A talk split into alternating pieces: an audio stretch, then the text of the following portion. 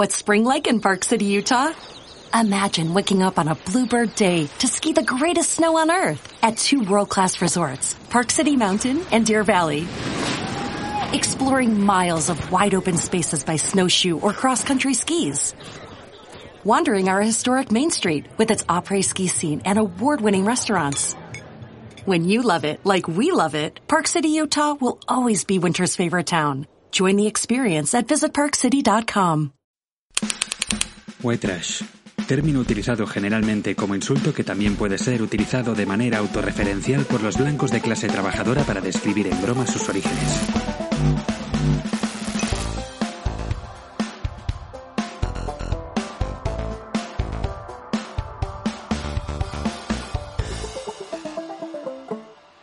Muy buenas a todos, bienvenidos ahora sí, ahora sí, al primer capítulo de la primera temporada de White Trash. ¿Eh? Después de muchas demos y historias, aquí estamos, por fin. Eh, se acabaron las excusas. Yo soy Carlos Sebastián y desde hoy, hasta que me den la patada, voy a presentar este podcast eh, mensual, mensual, en el que destripamos temas con sentido del humor sin tener ni puta idea, eh, pero bueno, con gente, con invitados que sí saben de lo que hablan. Menos mal. Menos mal, ¿verdad? Estamos en la Llama Store, la única tienda especializada en humor de Barcelona. Y nada, si te mola el tema de la comedia y demás, este es tu sitio. eh, tienen de todo, ya, ya veréis. Eh, me acompañan Alex Campayo y Bernard Hola, Martín. hola. Hola, ¿qué tal? ¿Qué, ¿Cómo estáis? Imagino, imagino que emocionados a tope porque hoy tenemos un invitado Sí, sí. muy, muy especial, muy especial, un referente en el mundo de la comedia, un pionero, diría yo, en nuestro país. Eh, humorista, escritor, guionista de televisión, radio, eh, bueno, un largo etcétera que iremos desgranando en este episodio. Y nada, si- sin más dilación, eh, lo presentamos. Hoy nos acompaña Martín Piñol. ¿Qué tal? Bienvenido. Hola, hola, hola. Has visto que me he esperado a intervenir. Sí, sí, sí, Porque sí. ahora que yo tengo un podcast también, me molesta mucho la gente que te has currado la introducción y hoy tenemos. ¡Hola, soy yo! Y es "Hombre, un momento, que me quedan tres líneas para leer. Pero sí, soy Piñol. Gracias por traerme aquí al primer capítulo. Primer capítulo, sí, hemos hecho algunas demos, pero este es el primer capítulo de la primera temporada, oficialmente. este es el bueno. El bueno, Este- este es el bueno, No exacto. hay si alguien ha escuchado los otros, que lo borre. Los puede borrar. Y, y Que que piense, no existía eso. No Exacto. existía. O sea, empieza la. El canon empieza ahora. Exacto. Este es el formato adecuado, diremos. Qué fuerte. Y luego. Hemos dado vueltas, si dado vueltas. funciona, sabéis que esas grabaciones Son apócrifas oro. valdrán pasta. Claro, claro, La claro. gente será como, ¿cómo era de mal? Son las maquetas, aquello. Bueno, a ver como si... en eh, nos Juego de. Tronos la, rodaron la primera temporada y les quedó tan mal que la tuvieron que remontar y, y grabar más y entonces para llenar eh, grabaron las típicas conversaciones que luego fueron eh, el éxito de la serie, que al final era como gente hablando, hola, que queremos reinos, mira, dragones y tal. Y, y la gente, cuando ya estaba enganchada a la serie, lo que quería era ver las grabaciones malas. Claro, claro, En plan, claro. ¿cómo era la serie en corto? Sé lo que me interesa ahí, de verdad. Claro, o sea que igual de aquí siete años podéis vender eso. Lo venderemos, Es seguro. decir, el White Lo haremos, Trash. Original. Ah, que igual están mejor aquellos, es verdad. Que a lo mejor en crudo me gusta Claro, más. o sea, porque al final dices, no me gusta gente hablando. Pues no, no lo de Álvaro Carmona, sino de gente hablando de dragones. Gente Pues, hablando, muy recomendable. En cambio, igual los capítulos duran 15 minutos, es como, hola, hola, mira, te mato, te enseño las tetas, ah, dragón, ya está, zombie. igual... Sintetizar a lo, algo- que, Sí, a lo que busca la gente. O sea, que igual podríais hacer un White Trash sin invitados. Hostia, que dura cinco minutos y es como no hemos hay uno, hay uno, nadie hay uno, hay uno. El, el- el marrón fue que duró una hora. Sí. Tres tíos hablando. Aguantarnos a los tres hablando una hora es duro, ¿eh? es que lo, que lo que tiene el podcast es que es gratis y entonces la gente Claro, se, anima claro. y, y se escucha y es como me gusto no necesito amigos tengo un podcast no caigáis en eso pero bueno gra- gracias por traerme Eh, si estáis viendo esto en vídeo veréis que llevo abrigo básicamente porque estamos en pandemia y tenemos abierto y no me quiero constipar ¿vale? O sea, no es que sea homeless ni, No, ni tenga mono ni nada. Es que, mira, eh, no quiero tener frío. Hace frío, hace frío. Sí, porque además eh, los actores, yo no, yo no soy actor, como habéis dicho, soy humorista y guionista. Es y lo único que falta ya, ¿no? En la lista. No, no, no, no quiero ser actor, porque los actores, hay gente, los que lo hacen bien, lo hacen muy bien. Y los que no, eh, dices, trabaja, hombre, trabaja. Pero bueno, a los actores les gusta mucho salir en las obras de teatro, es una cosa que me fascina a mí, con abrigo. Con abrigo y Con bufanda. abrigo. Es verdad. Y tú vas a ver una obra al Teatro Lliure y te salen con abrigo y es como, joder, qué buena, porque van con abrigo. Y a veces hacen llover en el escenario y es como, van con abrigo y llueve, oh, madre mía, al teatro, qué, qué cultura. Y bueno, la gente me puede ver con abrigo y dice, ¿es actor? No, no, No. soy No. actor. Lo que pasa es que tengo frío. Tiene- Quería aclararlo esto porque si no... Actor no raro. Luego en Wikipedia la gente pone, ha llevado abrigo en un podcast. Cuidado que Sí, se cuidado está con la Wikipedia. actor. No, no, cuidado, Cuidado. cuidado, pero bueno. Aquí me tenéis para Muy bien. que me preguntéis mierda. Pues va- vamos a ello, vamos a ello. Mierda, no en plan preguntas de mierda, sino cosas que queríais Porque saber. hay alguna, ¿eh? Igual hay alguna pregunta. Bueno, ya, bueno. ya- ya, ya veremos, ya. No, no creo. No. No creo. Se os ve majos. Sí, eh, intentamos... Buena gente somos, pero a partir de Eso ahí... sí, eso sí. Por eso he venido también. Porque, mira, ya, ya que saco yo el tema, hay mucha gente que me escribe como, ah, tengo un podcast, yo, ah, muy bien, yo tengo una vida. Pero en vuestro caso he venido porque sois buena gente, os conozco y merecéis tener, bueno, merecíais un invitado bueno para el capítulo 1. Pero en caso de no encontrarlo, lo pues ya he grande. venido yo para darle vidilla. Y además hacer un podcast con mascarilla que espero que se, se oiga bien. Se oye, se Se oye. oye Luego bien. hacemos magia, magia de, la magia de la posta. Vale, si se oye mal, pensad que es culpa de la mascarilla. Vale. Que tenemos Exacto. todos una voz aterciopelada de Constantino Romero. que- Radiofónica, más no poder. Sí, sí. Y, y si la gente dice, "Ah, me esperaba otro tipo de voz, mascarilla es la culpa. Bueno, tenemos, bueno, en realidad es eso, tenemos un invitado a lo grande. Eh, para nosotros, como que estamos empezando en esto de la comedia, ya decía que, que eres un referente eh, y, bueno, para contextualizar un Gracias, poquito... Gracias, gracias. Es así, es así, es verdad. Eh, Ya, he venido, no hace falta que me hagáis. Es verdad, venga, que estás fuera. va. Bueno, pero contextualicemos un poquito eh, para que nos está escuchando y ¿qué te parece si empezamos repasando un poco, pues, inicio de cómo empezaste, ¿no? Como inicio de... Lo que queráis. ¿Te imaginas que ahora dijera, no, me niego? No, me y voy a romper páginas de qué cabrón. Lo teníamos las previsto, digo. Preguntas de su origen. Saca el guion, el guion B, por favor. Pues, a ver, igual lo tengo mal, tengo, estoy mal informado, ya es lo que tiene la Wikipedia, pero tengo entendido que... No, eso no es de la Wikipedia. Tengo entendido que estudiaste comunicación y audiovisual en la, en la Pompeu Fabra, Sí, señor. sí. aquí en Barcelona. Con y- muy buena nota. Con buena nota. No, porque hay gente que se dedica a la comedia que son graciosos y ya está. Pero yo, aparte de ser muy gracioso, soy muy listo y muy Y buen estudiante. Muy estudiante. Y entonces, una de las cosas que me, me ha fascinado siempre es que teniendo un, un currículum académico que te cagas de bueno, nunca me lo han pedido.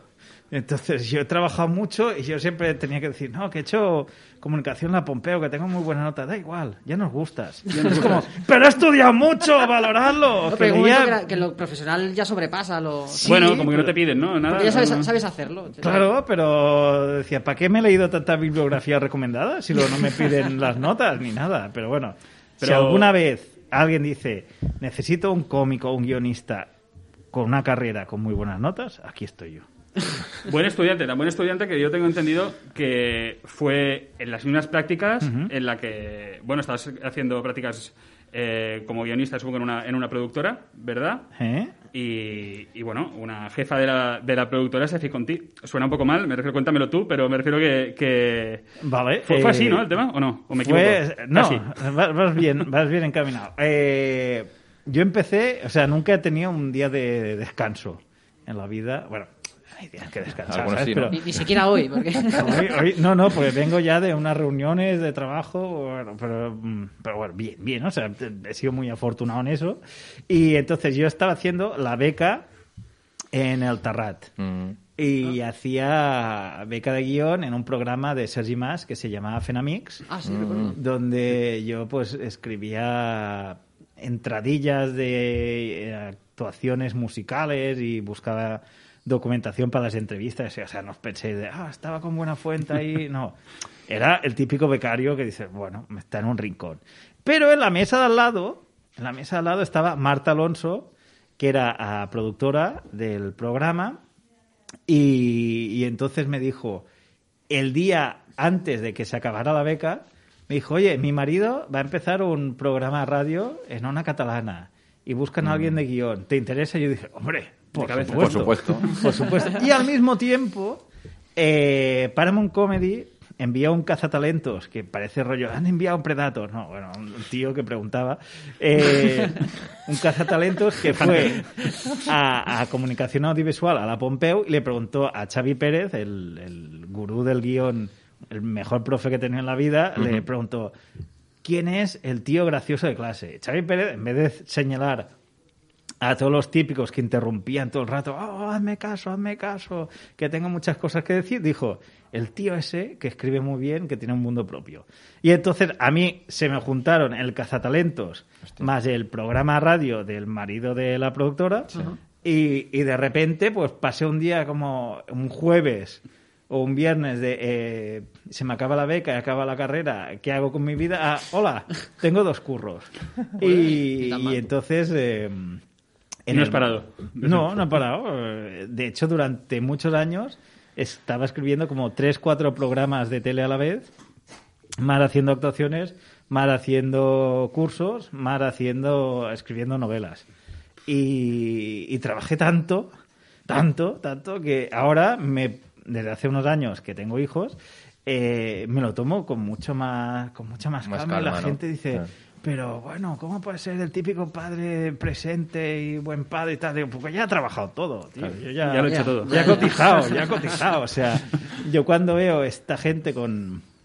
Os estoy contestando una pregunta, 37 preguntas del guion, ¿eh? pero Seguramente. Ya ya va bien, ya va bien. ¿eh? hay nada. mucha gente que es como, "Oh, necesito hacer otro bolo, necesito no sé qué, es este curro. Y es como, yo ya lo hice. Y cuando tenía veintipico años y tenía fuerza para ello y podía dormir tres, cuatro horas y no pasaba nada.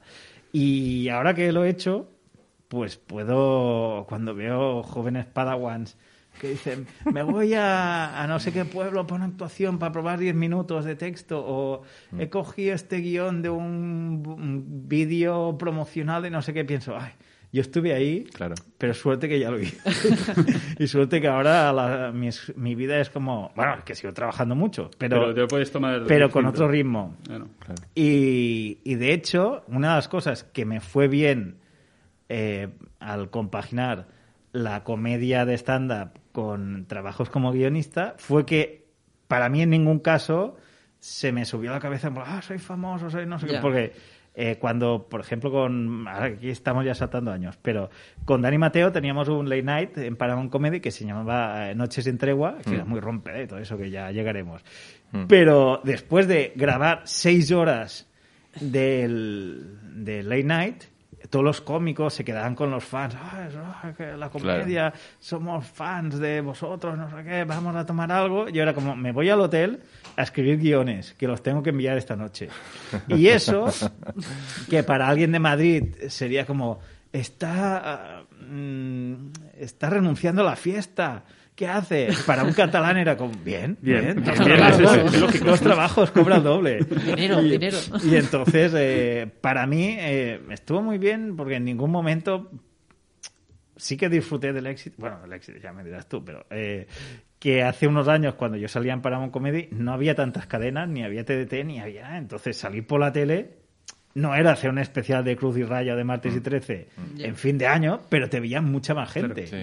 Eh, y entonces, pues yo, yo estaba en el hotel escribiendo guiones en Madrid y luego venía aquí, hacía reuniones de aquí y, y pensaba, bueno, pues tengo que volar a Madrid, volar cuando aún había aviones y tal.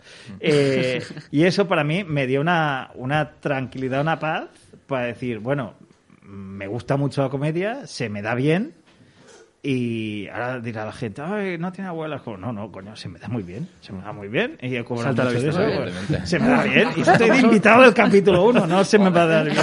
Si no me habrían traído en el 5, pero Exacto. bueno. Pero el combinar las dos cosas, la escritura con la actuación, me hacía ver eh, la parte laboral del tema y es como, Mm. bueno, pues es un trabajo que hay gente que solo teniendo las actuaciones eh, se creen como elegidos de los dioses Ya, y ya, tal, ya. y Sí. se les va un poco la pinza. Es como, no, es que en este micro abierto le he petado. Es como, erais 15, ¿vale? Y era Claro, gratis. claro. O sea, tranquilo, Exacto. tranquilo. Tómatelo con calma. Eh, Sí. en- Esto, en un show pagado igual no lo petas tanto. Sí, no me viene y- de por y medio. entonces, yo creo que una de las cosas buenas que eh, he tenido siempre en la vida es como que mm, se me han dado muchas oportunidades laborales a la vez, con lo cual no he tenido ese tiempo para estar eh, ocioso, Ocioso, decir, "Ah, mm. soy famoso, tú no sabes quién soy yo. Es como, no, no.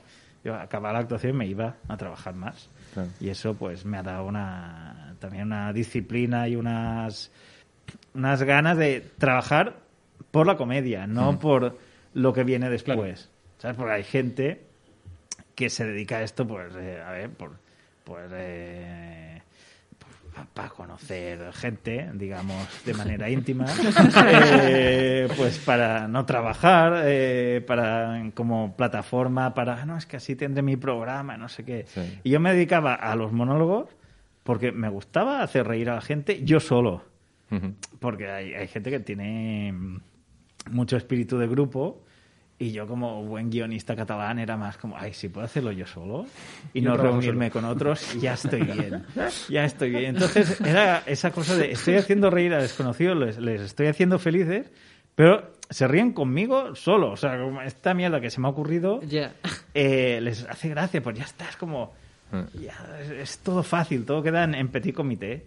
Y eso a mí me hacía mucho más feliz que decir, no, pues voy a formar parte de, de un grupo. De la y farándula haremos- esa- Sí, y es sí. como, ay, qué, pe- qué pereza. Pero he escuchado al contrario, que hay gente que dice que siente como mucha soledad pues, haciendo Bueno, pero hay gente. No, sí que es verdad que. eh, no, no quería faltar, pero bueno, ya que.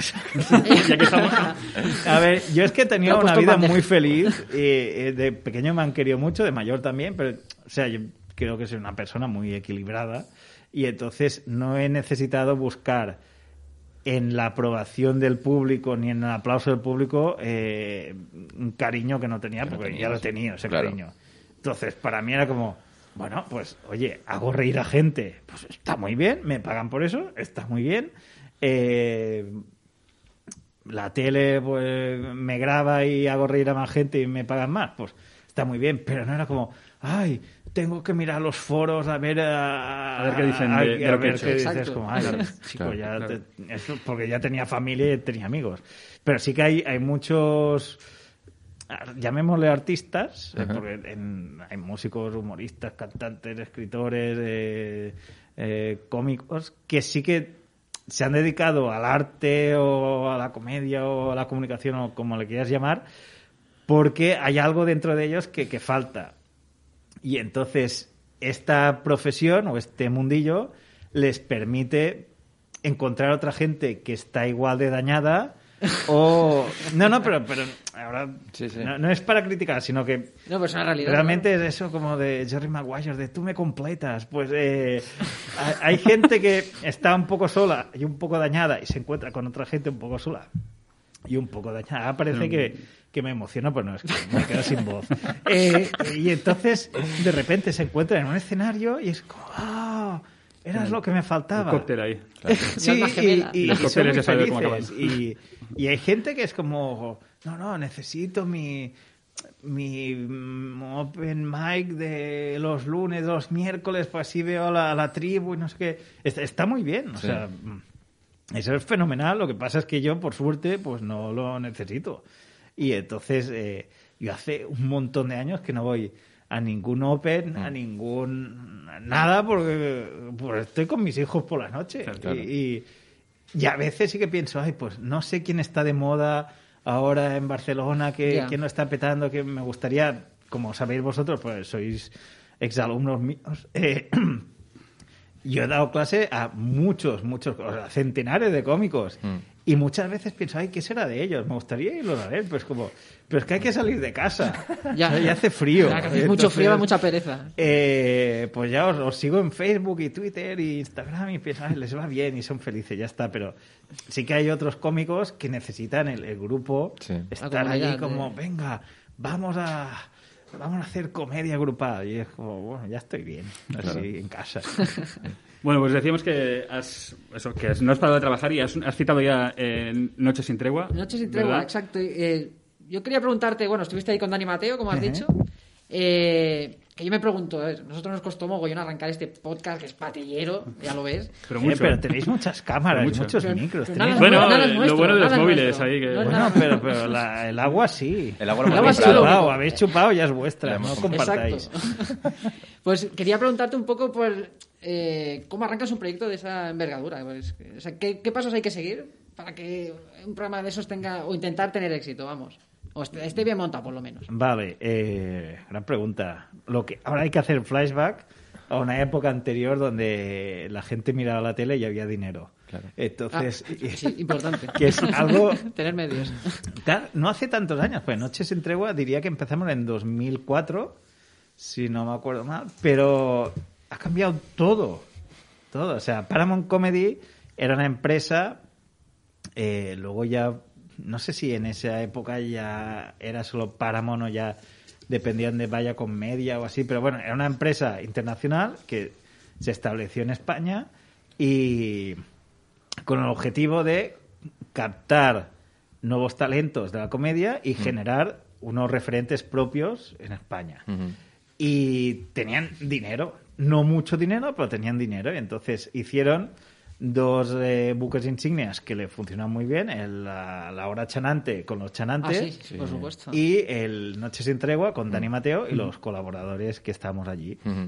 Entonces, Paramount lo primero que hizo durante dos, tres años fue, eh, a través de los locales eh, que tenía por distintas ciudades de España, probar a gente mm, como yo, eh, con los cazatalentos de a ver si llevas un cómico dentro y poco a poco irlos formando. Y entonces ¿Como el con la programa ge- de, de nuevos cómicos o era Sí, eso? sí, con nuevos cómicos que luego fue, no sé cómo se llama ahora, pero es lo mismo, pero con Sí, mejor decorado. Eh, Sí, verdad, pero es lo mismo. Pero bueno, es eso que pones la tele y dices, no dan aquí no hay quien viva, solo hay dan un tío hablando. Pues eso es de los cómicos. Eh, ah, que sé, cómicos de ahora, o yo qué sé. Bueno, es como en Comedy Central, ¿no? Sí, en- porque ahora Paramount es Comedy Central, Sí. bueno, pero es, es otro tipo de, de empresa, pero Mm. es como la, la evolución. La evolución, sí. Entonces, en esos años, Paramount desarrolló la carrera incipiente de muchos que queríamos dedicarnos al humor y un día dijeron, oye, hemos encontrado a una bestia parda que es Dani Mateo, este tío es periodista, este tío es cómico, este tío tiene una garra y una soltura y un talento brutal. Oye, pues probemos el late. Habían probado un late eh, con Ricardo Castella, que Ah, sí, ahora está en, en la en la Resistencia. Pues, Bueno, está en todo este. Está- sí, sí. pues fue- bueno, de hecho, Ricardo fue el primer responsable de guiones de Paramount Comedy, con lo cual mucho de lo que aprendí yo en, en comedia escrita de guion, de stand-up, me lo enseñó él, corrigiendo línea a línea. Entonces, mm, yo se lo agradezco mucho porque era un tío que tenía, ahora hace años que no lo veo, pero que tenía una exigencia brutal Eso dicen en las entrevistas que hablan de él y tal. y, y como éramos todos muy jóvenes, a veces pensamos, ay, pues ya me lo han reído, ya está bien. Y luego, con los años, como, no, no, no, es que hay que aspirar Hay que- al máximo. Y Claro. se lo he agradecido siempre. Eh, y luego cuando he sido yo profesor también eh, eh, exijo tanto y la gente, "Ah, pero si ya hago, eh", y ya se ríen y es como, no, aquí no hay remate. Escribe en remate, por favor. Y entonces, pues Paramount nos reunió unos cuantos y dijo, vamos a hacer un late. Entonces, Paramount se encargó de, de construir el decorado, de, de, de todo. O sea, porque Paramount era productora y cadena a la vez. Claro. Y entonces, eh, nosotros simplemente, eh, los creativos, nos encargamos de darle mm, una viabilidad creativa y productiva al, al proyecto. Entonces, cuando empezó el programa, lo escribíamos entre tres solamente, eh, Dani Mateo, yo y Carlos Clavijo, que era el, el primer director del proyecto. Y entre los tres, nosotros buscamos los invitados sin tener ni idea de producción, sin, sin Bueno. haber Twitter, sin haber Facebook, sin, eh, claro. sin tener mucha gente página web con un info Claro, arroba. claro, claro. Y entonces era como, eh, ¿de qué medios disponíamos? Pues de números de teléfono, Claro, Llamar, llamar, llamar. llamar, llamar, que llamar. para mm, para la gente de producción es muy fácil o, o relativamente fácil pues se han dedicado a esto y están entrenados pero para los cómicos guionistas no Claro. porque de repente era como ay tengo que hablar con gente ¿Cómo se plantea? Claro, pues esto ta- también os pasará. Eh, para mí es muy, bueno, muy fácil, relativamente fácil eh, hacer un show en un teatro durante media hora, una hora, hora y media para 500 o 1000 personas, pues es como, "Guau, se ríen, bien. claro. Pero llamar a un teléfono para que un desconocido me dé una información En frío, me da ahí. mucha, mucha vergüenza. Y nos pasa mucho a todos y entonces eh, acabamos teniendo algún invitado un poco así flojo, pero porque las jefas de prensa nos lo ofrecían y era como, "So, hay que Sí, sí, contestar lo un mail. que sí, ¿no? sí, sí, sí, venga, que venga. Y así no hablamos, ¿no? Y entonces, básicamente lo que... La suerte que tuvimos es que Paramount como empresa estaba, estaba bien situada, mon- lo montó todo y al mismo tiempo era canal, con lo cual ya tenía sus espectadores. Claro. Y de repente, sin, con 22, 23 años, pues estamos haciendo un programa de prime time. Pero prime time porque mm, lo emitían ellos a la hora que ellos decidieron que era prime time. No porque nosotros hubiéramos dicho, "Ah, hemos conseguido llegar a una productora y tenemos el time. Es como, no, no, ellos decidieron, estos tres Venga. van a Oh, hacer el programa. sería un premio al, tra- al buen trabajo también, ¿eh? Sí, sí, sí, pero bueno, y, y entonces, a lo largo de los años, desde el 2004 ahora a 2021, ha cambiado todo tanto que si ahora me dijeras, ¿cómo podemos hacer un late night? Eh, pues yo os diría, pues como lo estáis haciendo, con unas cámaras y hacerlo en Twitch. Claro. O hacerlo en. Instagram, Claro. porque Cierto. mm, La Ibai, ahora- Ibai tiene más seguidores Mm. Cierto. que muchos presentadores de Antena 3. Sí. Cierto, cierto. Y la gente puede decir, ¿quién es Ibai? O sea, yo hace hasta hace poco no sabía ni lo que era Twitch, ni, ni quién era Ibai, no, no sabía, porque tengo 41 años y no juego a videojuegos como me gustaría.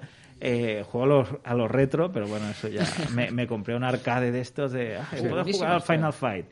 Pero. No, no, no tengo la Play 5. Pero, No- ¿Arcade de aquellos grandes? Sí, De- sí, sí, sí. Pues mira. pues, Un caprichín, ¿no? un caprichillo, hay, hay que jugar. Mi sueño, ¿eh? Es mi sueño. Bueno, y juego con mi hija y entonces eh, jugamos los dos y entonces como familiar. Claro. Eh, y cuela. Y entonces la, la cuestión es que ha cambiado el, el paradigma de, uy, vamos a una productora o vamos a una tele, esta tele hace este programa, que sigue existiendo la tele y siguen existiendo programas que ve muchísima gente. Sí. Todo esto del Mask Singer o no sé qué, unos que se disfrazan, es como, ¿quién estará detrás de esa máscara? No sé, yo esto, o sea, no sé lo que es Twitch, pero tampoco mm, sé lo que es esto de, hoy estamos viendo a ver quién habrá de- detrás de una máscara. Sí, se visten me- de cosa- cosas raras. eh, Ostras, no- no Es- conozco Es muy raro, no es muy raro. Es muy. Es pero bueno, esto Yo no lo entiendo, lo mira pero tiene un montón de, gente, tiene un sí. montón de, Sí, de entonces público. sigue habiendo Mm. mucho espectador para la tele generalista, sigue habiendo mucho espectador para Mm. las plataformas, pero sigue habiendo mucho espectador que dice no me interesa nada de lo que dan. Y entonces, igual que vosotros habéis decidido lanzar un podcast, pues nosotros hace mm, 16 años alguien nos dijo, ¿por qué no hacer un late? Y Claro. en esa época, pues existía la tele. Mm.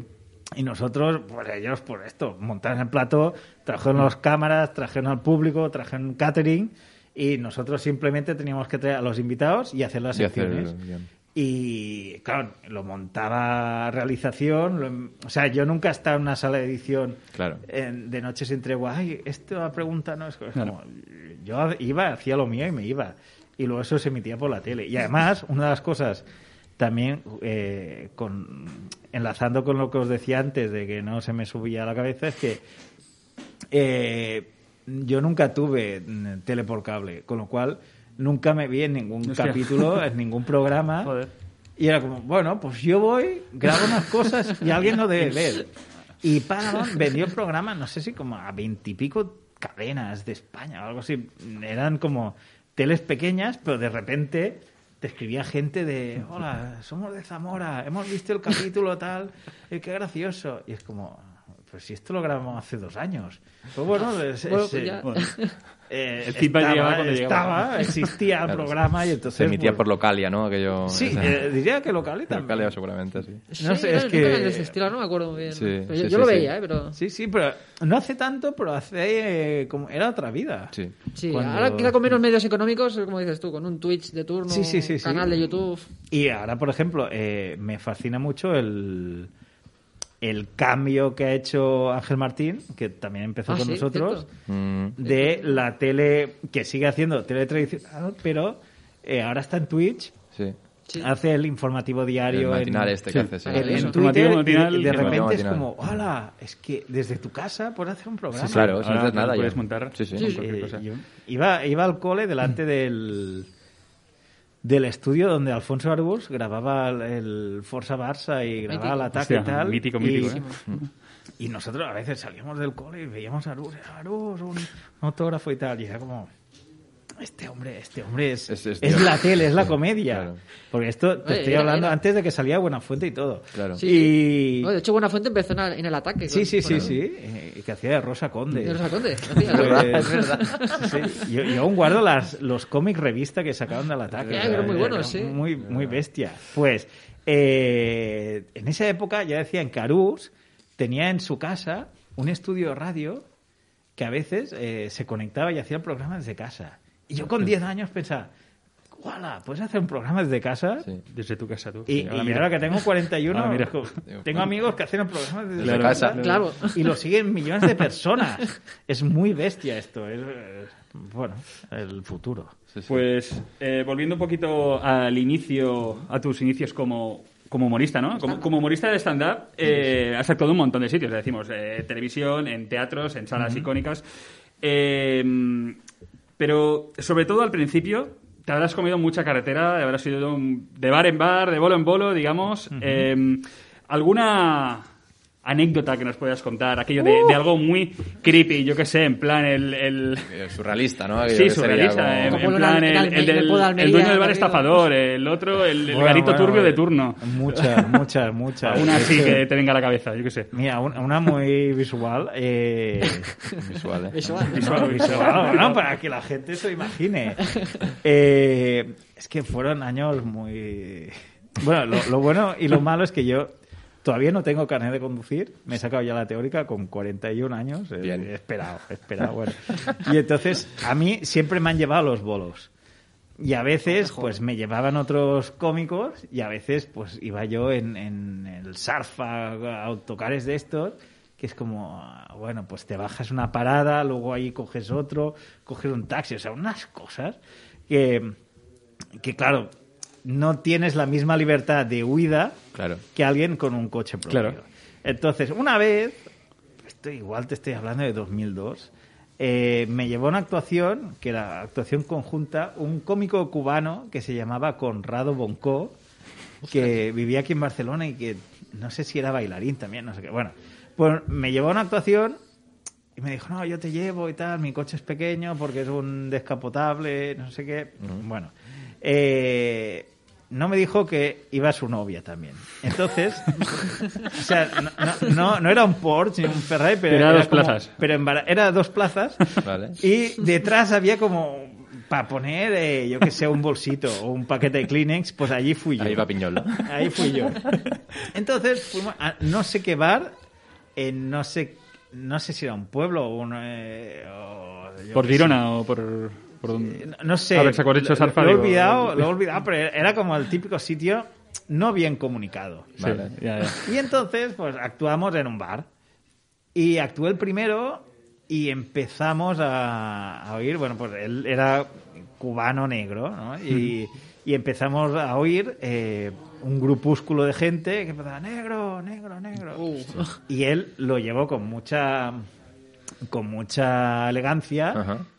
Pues por- porque el, el pobre ya habría sufrido el racismo durante toda su vida y ya tendría como las bromas. No, seguramente. Y luego me tocó actuar a mí y salí yo, pero muy quemado, en plan, ¿cómo os pasáis? No sé qué, racistas. Bueno, les dije de todo. Y la gente del local iba riendo bastante. Mm. Menos, menos grupo racista que no. Eh, hay que decir que ese bar no está muy iluminado. O sea, tenías el típico foco que es, señalaba al escenario, Sí. pero a, a los grupos racistas no se les veía. Bueno, pues eh, se acaba la actuación, yo en plan, "Ah, he vengado a mi amigo y tal. Eh, bueno, era un grupo de skins muy chungos. ¿Sabes? Ah, el no. típico grupo de skins con el que quizás no es muy prudente meterte ni... Ni, Ni dialogar, ni siquiera. Ni Sí, dialogar. no, no, no se caracteriza mucho, mucho por eso. No, ¿no? tiene mucho sentido el humor esta. No. Sobre todo cuando no estás en tu ciudad y sobre todo cuando la huida depende de entrar El coche de huida. en no un coche de dos plazas, tres. Entonces, eh, hubo un momento muy tenso eh, que igual duró dos minutos, pero a mí se me hizo muy largo, en el que Conrado Bonco me dijo, voy poniendo el coche en marcha, coge el dinero tú, te espero fuera y corre. Y, y entonces yo como buen catalán era como... El dinero, el dinero. Oye, hemos actuado, o sea, nos tienen que pagar, Los pero los primero, skins nos quieren apalear.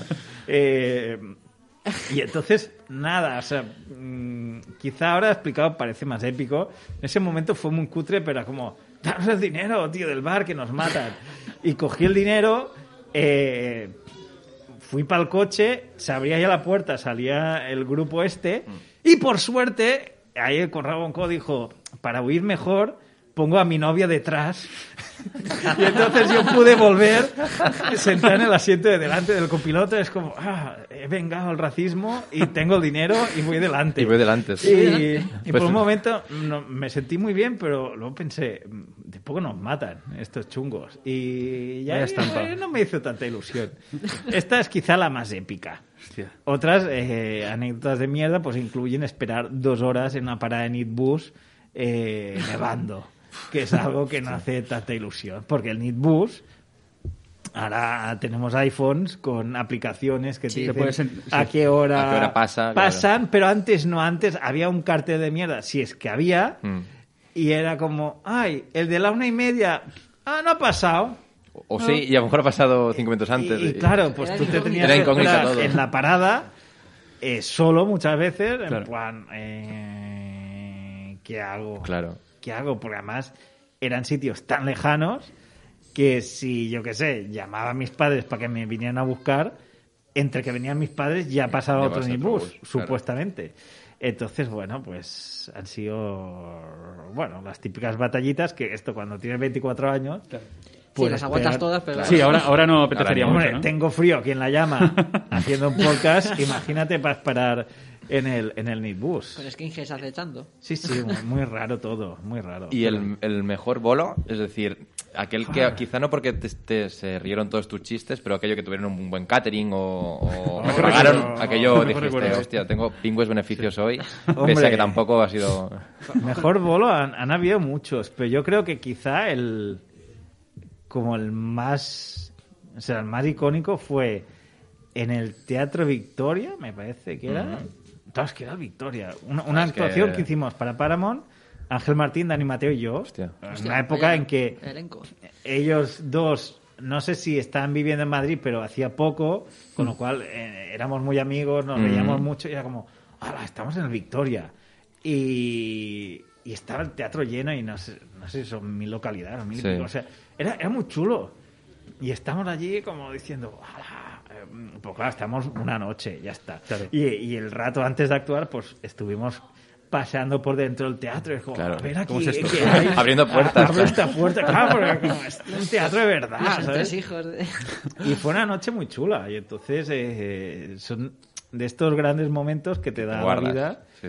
Porque eso sí que es cierto, que yo me he vuelto muy práctico con los años y con hijos de, ay, qué pereza esto. que Pero cuando actúas en un teatro, el rato ese antes de estar mm, el público, donde tú te pasas por... Yo estaba en teatros que tenían ciento y pico años y, y poder esto subir, te sientas en un palco, abres una puerta, dices, ¡Hala, qué chulo! Aquí se han hecho cosas buenas de verdad y luego hoy actúo yo, ¿no? Pero Mm. Que baja un poco el nivel. Pero es algo apasionante. Es como si a alguien le gusta un pintor, pues le dejan pasear por el Museo del Prado. Claro. Un rato y dices, ¡Hala, Claro. qué chulo! Pues es- está muy bien. Y si luego encima te viene gente y pagan, ya es. Es, es-. Es una la maravilla, ¿eh? No hay pasta. Pues Piñol, como, como escritor, eh, has escrito de todo, ¿no? O sea, le has tocado humor, pero también eh, literatura infantil, eh, novela juvenil. De hecho, te han dado algunos premios, ¿no? Ujú. Como el premio Ramón Montané Ujú. por Pizza Boy y el premio eh, Joaquín Ruida Ruida por Sentinel. por Sentinels. Sí, sí, sí. Sí, eh, has escrito la friolera de 30 libros, ¿no? Más o Bueno, menos. publicados dice- 30, Ah, bueno. escritos como 40 o así. Se dice pronto. irán sali- Bueno, 30. Entonces, ¿Y cómo lo haces? ¿Cómo sacas tiempo para estas cosas? Porque, ya te digo, eh, nosotros para sacar un podcast mensual somos tres y mira lo que nos cuesta. O sea, Bueno, al final eh, todo es experiencia. O sea, cuando llevas muchos años haciendo algo, encuentras tu método personal y entonces yo llevo toda la vida escribiendo. Pues yo empecé a escribir Ahora diréis, "Ah, que va de niño superdotado. Pues sí. A ver, yo escribía ya eh, desde muy pequeño. Entonces yo a mi profe de primero ya le hice un libro. Primero de GB. Entonces como eh, era corto, ¿sabes? Pero como, pues ya desde pequeño era como, yo quiero escribir. Y he escrito cosas toda la vida y con 15 años ya gané un concurso que me publicaron un relato dentro de un libro Mm. que se vendía en librería de, de la editorial La Magrana, que era buena. sí. Y era como, "Ah, pues me puedo dedicar a esto. Y con 15 años yo estaba escribiendo una novela mientras todo el mundo estaba viendo partidos del Barça o jugando con la Mega Drive. Y entonces llevo tantos años haciendo esto que no es que lo haga bien, pero es como ya lo sé hacer rápido. Claro.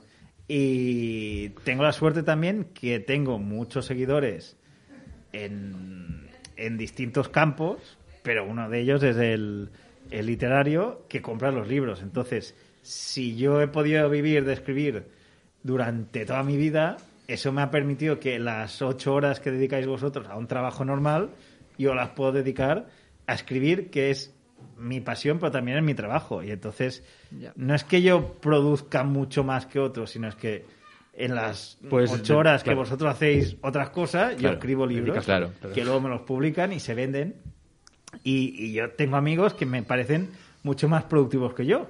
Que cuando escucho, no, tengo 17 podcasts, hago cuatro programas, un show, no sé qué, pienso, "Pues, ¿qué hago con mi vida? No estoy generando nada. Pero simplemente es esto, hacer las cosas no rápido, sino mm, de manera eficiente y durante muchos años. Y claro, 30 libros parecen muchos. Y hay gente que no se ha leído 30 libros en su vida.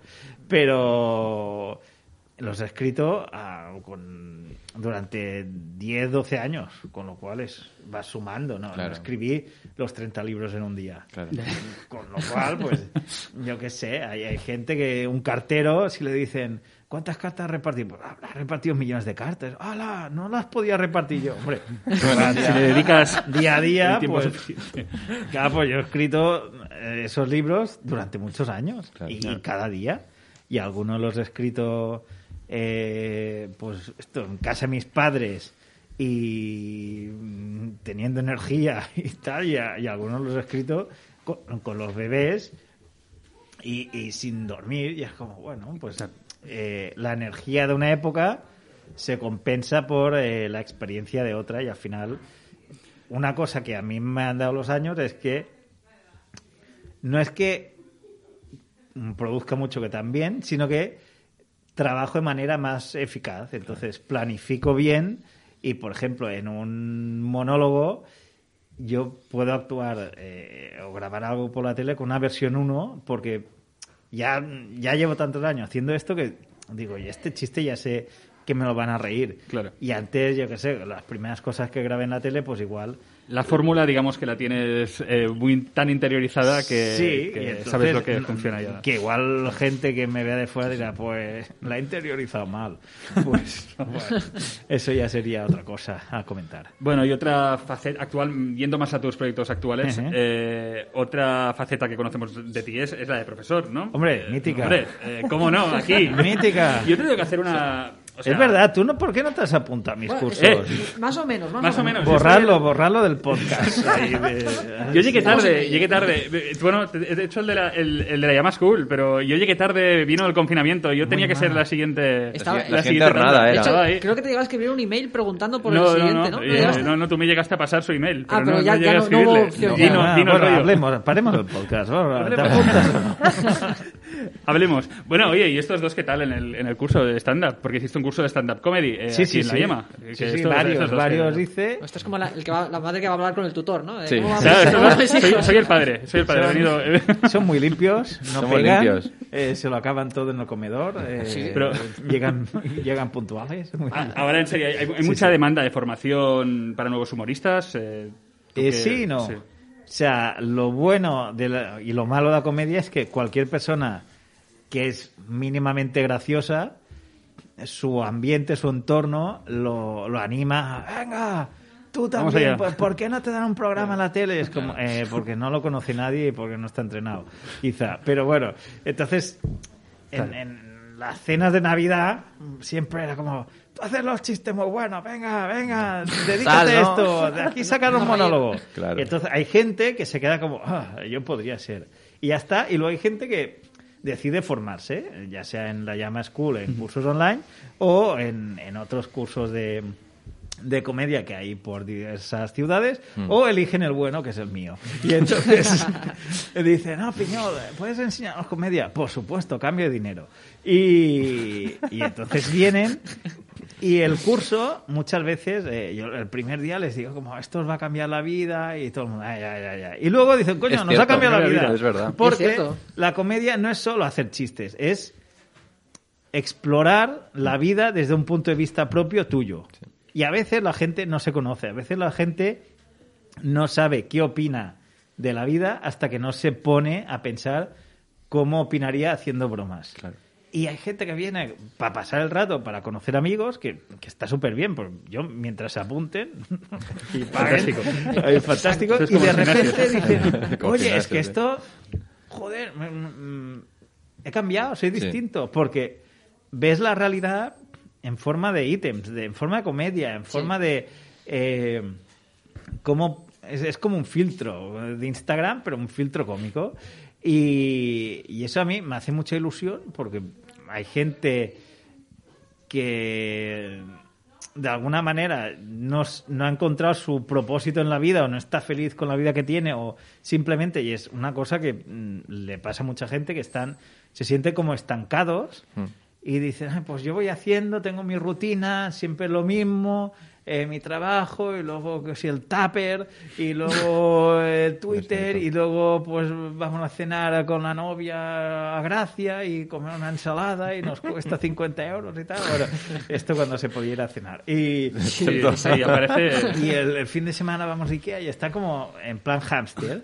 Y de repente hacen un curso porque, mira, alguien les ha dicho, pues no te apuntas porque en la empresa es que así aprenderás a comunicar mejor. no sé. Y de repente es como, ¡hola! Yo tenía este superpoder. O sea, de hecho, todo el mundo tiene como una especie de Excalibur cómica y yo simplemente les digo, arráncala así. Y el que se atreve a arrancarla dice, tengo una espada de comedia. Lo que una espada de comedia también lleva el peligro que puedes cortarte. Sí. Pero hay gente que dice, ah, se me ha caído encima, he perdido un brazo. Cuidado. La comedia no se puede ahí llevar ahí a, a lo loco. Pero sí que eh, a mí me hace mucha ilusión poderle eh, transmitir diversos, eh, diversas técnicas, diversos métodos a, a- a gente que de, re- de repente dice, uy, pues puedo aplicar esto en mis clases, en mi trabajo, en mis presentaciones, en reuniones fam- familiares, Mm. porque aprendes no solo a conocerte, sino aprendes a que cada vez que abres la boca das un contenido conciso, concreto, con un objetivo y que tiene un resultado. Y cuando tú te entrenas para comunicar así siempre, la gente te escucha. Pues muchas veces, es que no me escuchan, porque es aburrido o aburrida. Claro. y, y voy a hacer una anécdota. A muchos nos ha pasado, a mí también, que explicas un chiste y nadie te escucha. Y luego alguien que lo ha oído lo explica y todo el mundo, ¡oh, qué buenísimo! ¡Me has robado el chiste! Porque el otro tiene carisma. Claro. Ahí está. Entonces, este curso piñolesco te enseña a, a tener carisma. Habrá gente que vendrá sin carisma y saldrá sin carisma, pero bueno, tampoco. Pero milagros. estructurarlo No- no un poco. milagros mismo. Pero ¿eh? un carisma, semicarisma estructurado. Entonces, a mí me encanta impartir clase, enseñar. Eh, de hecho, uno de mis sueños ha- habría sido ser profesor a- a- universitario a tiempo completo, pero tienes que hacer una tesis, eso me aburre mucho. Ah, y yo, o sea, ya acabé comunicación audiovisual y dije, yo ya he estudiado mucho, eh, me he leído toda la bibliografía, ya está, ya está, ya... mm, o sea, pues llega un momento que tengo amigos de más edad que, que vuelven a la universidad, pero es como, yo ya estudié, yo ahora no estoy para hacer trabajos vuelvo. en grupo, y no sé qué, pero me encanta enseñar. Y entonces poder tener uno o dos cursos al año con gente además que yo les transmito esto, enseñanza, sabiduría, como le quieras llamar, sin quedar pedante, pe- ellos me transmiten ilusión, porque la cara de gente que llega como, ¡Hala, podríamos hacer un grupo, podríamos hacer no sé qué! Les ves tan contentos que te acaban también ellos mm, poniendo contento a ti. Entonces, es, es maravilloso. Mm. Y luego llega una pandemia y no puedes hacer clases. adiós. Y eso- ahí, A ahí, ver, ahí me quedé yo. Pero bueno, me ha apuntado el de la Llama School que, Pero que- bueno, que ahí está. sí, Algo sí. es algo. Algo es algo. Siempre nos quedará el Zoom. Sí. Eso es verdad, siempre eso es verdad. verdad, sí, sí. Pues eh, otro de los proyectos en los, cuales- en los cuales está Espiñol, que es el proyecto de Bin Bin, que Hombre, es un programa que se emite en desconexión por la 2, Sí, porque se hace en catalán. Sí. Y tengo un par de preguntas que son un poco más serias, pero no por ello no dejan de ser divertidas, o pueden ser divertidas. Sí, pues nada, yendo a meter el dedo en el Vamos a meterle en la llaga. Preguntas serias. Venga. venga. Que no polémicas. Que no. Eh, venga. ¿Crees que el humor hecho en catalán es diferente así se hace en castellano?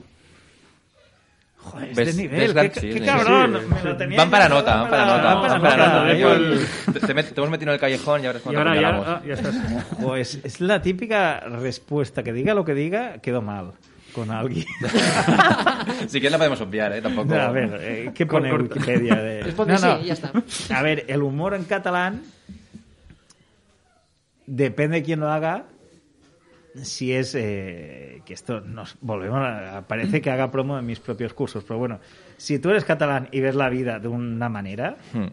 la expresa en, cata- en castellano o en catalán es la misma expresión, la misma manera de ver la vida, con lo cual en teoría habría de ser igual. Hmm. Claro. Lo que es cierto es que hay gente que eh, yo, por ejemplo, hago humor en catalán y humor en castellano. Mi catalán és, és molt bo, Mm. és, és com català natiu, llavors em sentiu així, és com, ai, vale, hablan. Sí, sí. pero mi castellano es catalán a la vez, entonces yo hablando en castellano soy más gracioso Claro. Que hablando en catalán. Entonces, mi, mi reto cuando hago humor en catalán es qué puedo hacer para suplir las décimas extra que me da el acento catalán cuando Claro. hago así en catalán. Entonces, pues, entonces igual lo catalanizo mucho. Cuando algo parla así, no sé pues veis, reís. Claro, claro. Pero, pero ya es, es como forzar. Eh, hay que ir forzando. Mientras que mi castellano ha catalanizado, ya, ya da como un- una línea de, de más comedia. Entonces, eh, en este programa nos encontramos que había gente catalano hablante que decía, no, no, yo lo quiero hacer en castellano porque lo tengo memorizado en castellano, no sé qué. Es como, bueno, pues era un programa en catalán. Bueno, pero puedo... Y entonces hacían medio y medio, Medio y otros lo hacían sí, todo. Es como, sí. eh, cada cual, al final, el objetivo máximo sería pensar, estoy siendo, estoy cómodo transmitiendo lo que estoy Claro. haciendo, entonces, claro, hay cómicos que a mí, yo estoy cómodo en los dos idiomas. Si me lo hicieras hacer en inglés, estaría tenso. Pues diría, a ver si me olvido un pas perfect. Sí, ya, ya, ya hemos jodido. Pero si no, a mí me da igual, pero hay gente que sí que es como, está patín, está Sí. sufriendo, en plan, esto me lo olvido, esto no queda tan gracioso. Eh, entonces, hay muchos cómicos catalanes que no actúan nunca en catalán. En cambio, hay otros cómicos catalanes que precisamente han hecho bandera de actuar Mm. en catalán Mm. y eso los ha colocado en, en el panorama de manera más rápida que si hubieran hecho comedia en castellano. Con lo cual, a tu pregunta, eh, no lo sé. La respuesta es no lo sé, que cada cual sea feliz haciendo lo Haciendo lo suyo. que- exacto. Y Bueno. ya está. eh, Claro. También es verdad que la gente que hace comedia en catalán a veces habla en catalán muy mal. Y es como, hombre, formaros. Y también hay un cierto público muy catalán que dice, no, no, yo cuando ha- lo hagas en catalán te iré, Te iré a ver, ¿no? Hmm. Y es como, vale, pero a Bruce Springsteen eh, se lo dices. En catalán. Entonces, es, es un tema muy polémico, muy espinoso, que Sí, lo yo es. hago humor en los dos idiomas, escribo los libros en los dos idiomas y de momento me salvo de polémicas, porque al final la gente entra en polémicas cuando no tiene nada que hacer. Y yo tengo mucha cosa que hacer. Pero bueno, importante- pero la pregunta era buena, Bernat. Era No, como- gracias, gracias. La, la otra no sé si es polémica también, creo, me, me suena. Puede ser polémico. Hombre, pero- dos polémicas seguidas ahí ha sido hacer Él es el polémico. del- Él es el polémico, sí. el primo polémico. Primo ¿eh? Primo polémico soy. sí. Poli bueno, primo bueno, primo malo. No, también porque nos, eh, no- nos hemos fijado que en, que en Bin Bin también, en, en el proyecto este que hablábamos antes que, que emitís en la 2, también intentáis fomentar la participación de, de, de cómicas eh, no mujeres, que también participen en la escena cómica. Cómicas mujeres. Claro. Es que Es- me es- había entendido, no Cómicas, mujeres. No mujeres. No Y es mujeres. como no entremos ahí tampoco, que es más polémicas. No, no, no binario, no. Eh, entonces, eh, es- claro, es un mundo muy masculinizado. Solo tenemos que ver este podcast, por ejemplo, Sí, ¿no? sí, que, sí. pues, Es solo- verdad, es solo somos verdad. chicos. ¿Qué ha pasado? Podcast de señoros. Está muy masculinizado. Y esto no el- ha terminado, yo creo. Exacto. El mundo de la comedia. Y hacen falta, ¿no? Mujeres, yo creo. No Sí, sé sí, si sí. en Min lo estáis intentando potenciar un poco. Sí, sí, sí. El... Esto es el, el pez que se muerde la cola. Yo llevo en el mundo de la comedia desde 2001 y siempre han habido los mismos mm, tópicos, las mismas polémicas de es que las mujeres no son graciosas, sí, pero no sé qué, es que es que no sé qué, hay pocas cómicas, pocas... al final lo que no se ve no existe.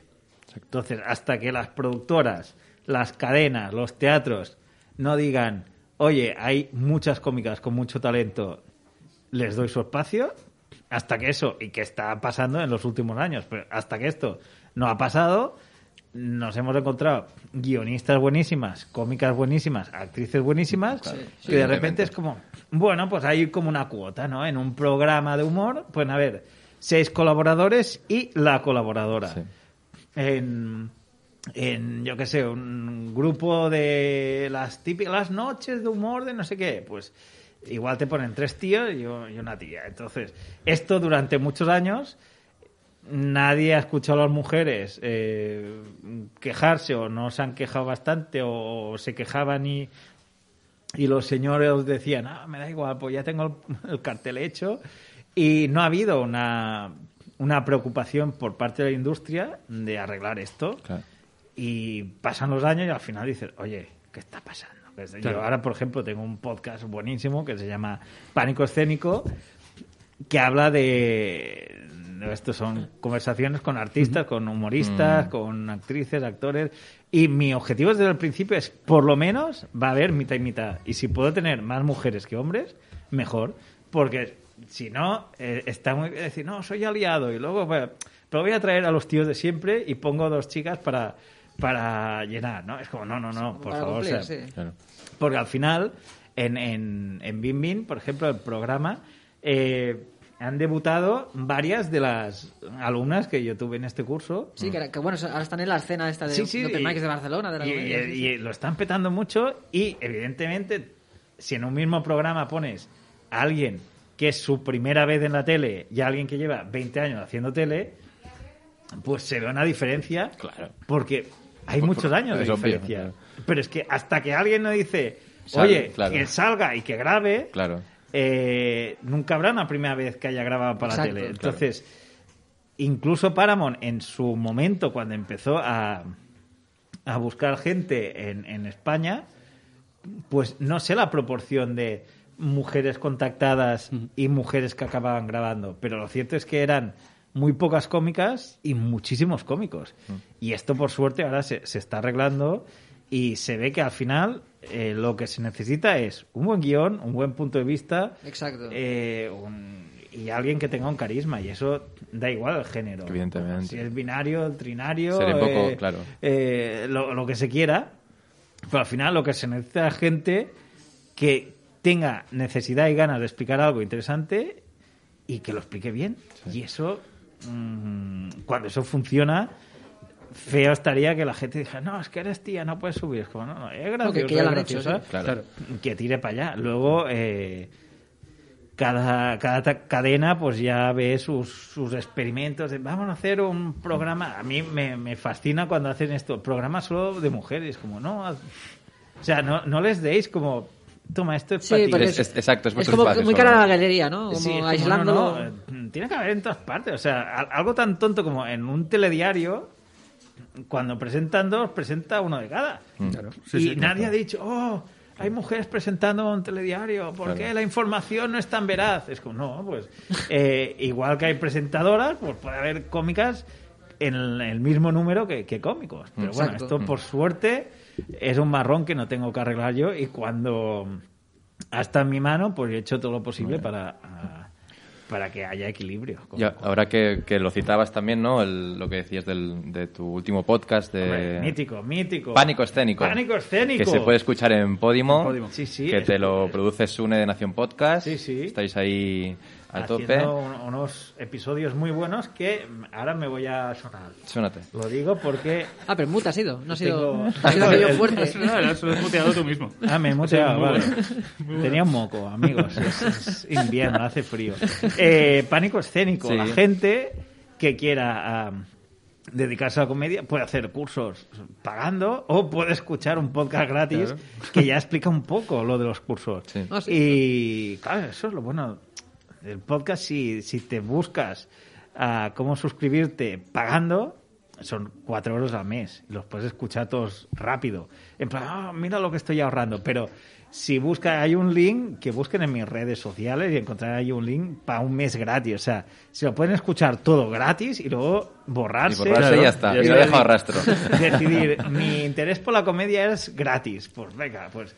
Eh, y entonces en Pánico Escénico hemos traído a muchas cómicos, a muchas cómicas y muchos, Muchos cómicos, cómicos. que nos explican cada uno de ellos su manera de trabajar Mm. y se aprende mucho. y se A modo de masterclass, ¿no? Sí, barato, pero sí, Vale, sí, vale. es como, ¿cómo trabajas tú? Y, por ejemplo, eh, a mí me fascinó mucho saber que a Sari Vivan Sí. todos sus eh, textos los escribe en el móvil de noche, en la cama, sin encender la luz. Y yo pensé, madre mía, se va a dejar la Sí, vista. sí, sí.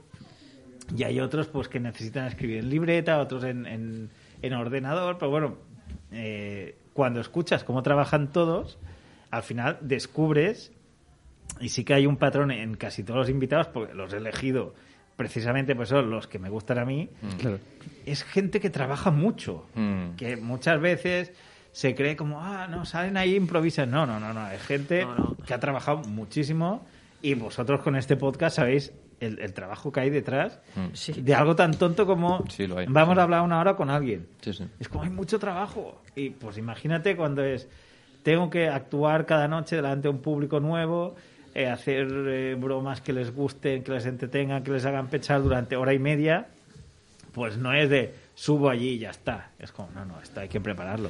Y en pánico escénico lo van a aprender todo. Hay que escucharlo, Bueno. que está muy, muy, muy bien. El ¿verdad? que, el que no sé si se prepara su sección escribiendo oscuras en el móvil es nuestro colaborador. Que Hombre, tenéis un colaborador. Tenemos un pero- colaborador, tenemos un pero sois colaborador. el típico podcast que ya en el primer Sí, capítulo tiene un colaborador. sí, sí. No reparamos en gastos aquí. Pero, pero aquí hay Bueno, pues nivel. otro exalumno tuyo. Hombre, Eh, otro ¿quién, exalumno. ¿quién será?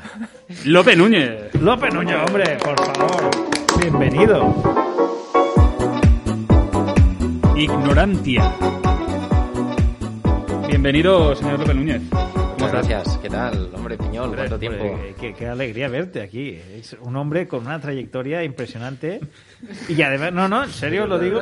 Y además, cuando antes os decía que yo, cuando acabé la carrera, dije, no quiero seguir en el mundo académico estudiando. Él sí, él ha seguido. Es un hombre. Ya acabaste la tesis, ¿no? No, no, voy por la mitad. Va, va por la mitad, pero está haciendo una tesis. Es muy bestia. No sé si pensaba que hablabas de los cursos. Eso, No, no. Yo todavía opto a ser profesor universitario, llevar la comedia a las aulas de física. No, no, es, es que es un gran... Yo siempre te digo que eso te va a dar de comer, porque en, en el- la enseñanza, la educación, hay todavía el modelo este antiguo de "Ah, vamos a hacerlo todo serio. Es como, si puedo explicar lo mismo y haciendo, haciendo gracia, los alumnos se matricularán de queremos a Lope. Y, y luego te harán honoris causa y dirás, ah, lo dejo todo y me voy, me voy a dar eh, masterclasses cobrando más. Voy a apuntar un poquito más bajo por, por- para no llevarme frustraciones luego. Bueno, oye, todo mientras se rían los alumnos, ahí te hagan como Indiana Jones que se pintan en, en los párpados. Hola, profe, de- me gusta tu física y tal. Bueno, será muy mítico. No recordaba esa escena. Yo no sé qué escena estáis hablando. Indiana Jones 1. no, no he visto Indiana Jones. No, Ahora, fuera de aquí, o sea, expulsarlo de este podcast. no. Creo que es más joven de lo que parece. De lo que parece. Sí, pero o sea, estás Pero no haciendo tiene- una tesis y no has visto En busca de la arca perdida. No se puede hacer todo. Ya, pero elegiste Comedia mal. física. Elegiste mal. En la vida hay prioridades. Indiana Jones. sí, Indiana que- Jones y luego la física. La tengo por- pendiente, Indiana Jones. Pero, Pero hoy mismo. trilogía- O sea, al capítulo 2 preguntarle. Si no la ha visto, echarlo, echarlo. Que haga su podcast de física, él solo. la tengo, tengo antes eh, Star Wars. Yo creo que todas las, No, por- todas ver, las sagas donde sale pero- Harrison Ford las tengo todavía Pero. ¿qué has hecho con tu vida? Estudiar. Pero, pero... ¿Y Regreso al futuro has visto? Ni que sea. No, no, no. ¿Sabes lo que es esto? Sí, Ah, eh, sí, recuerdo. pero no lo he visto. Tampoco.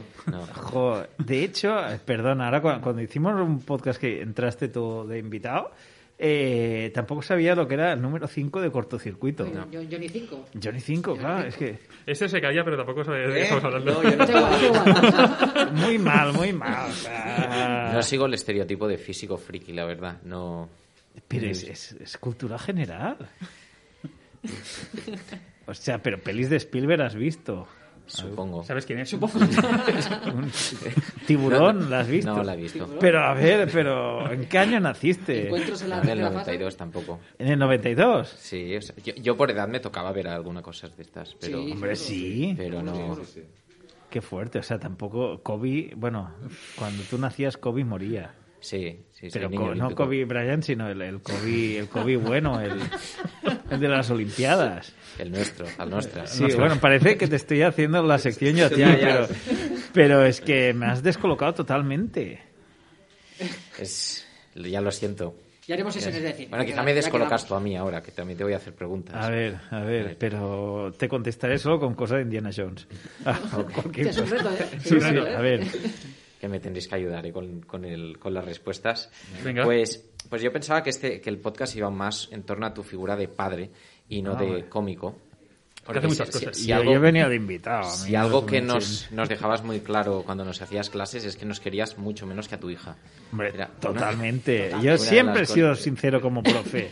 Y, y una cosa que me, me da mucho asco de, de muchos cómicos es este falso amor por el público. Ah, es como, a ver, no os conozco. Con lo cual, cariños en general sí, porque han pagado una entrada o vosotros sois alumnos y con los meses de daros clases os cojo cariño. Y hay gente a los que he seguido durante muchos años y, y me hace mucha ilusión ver cómo triunfan.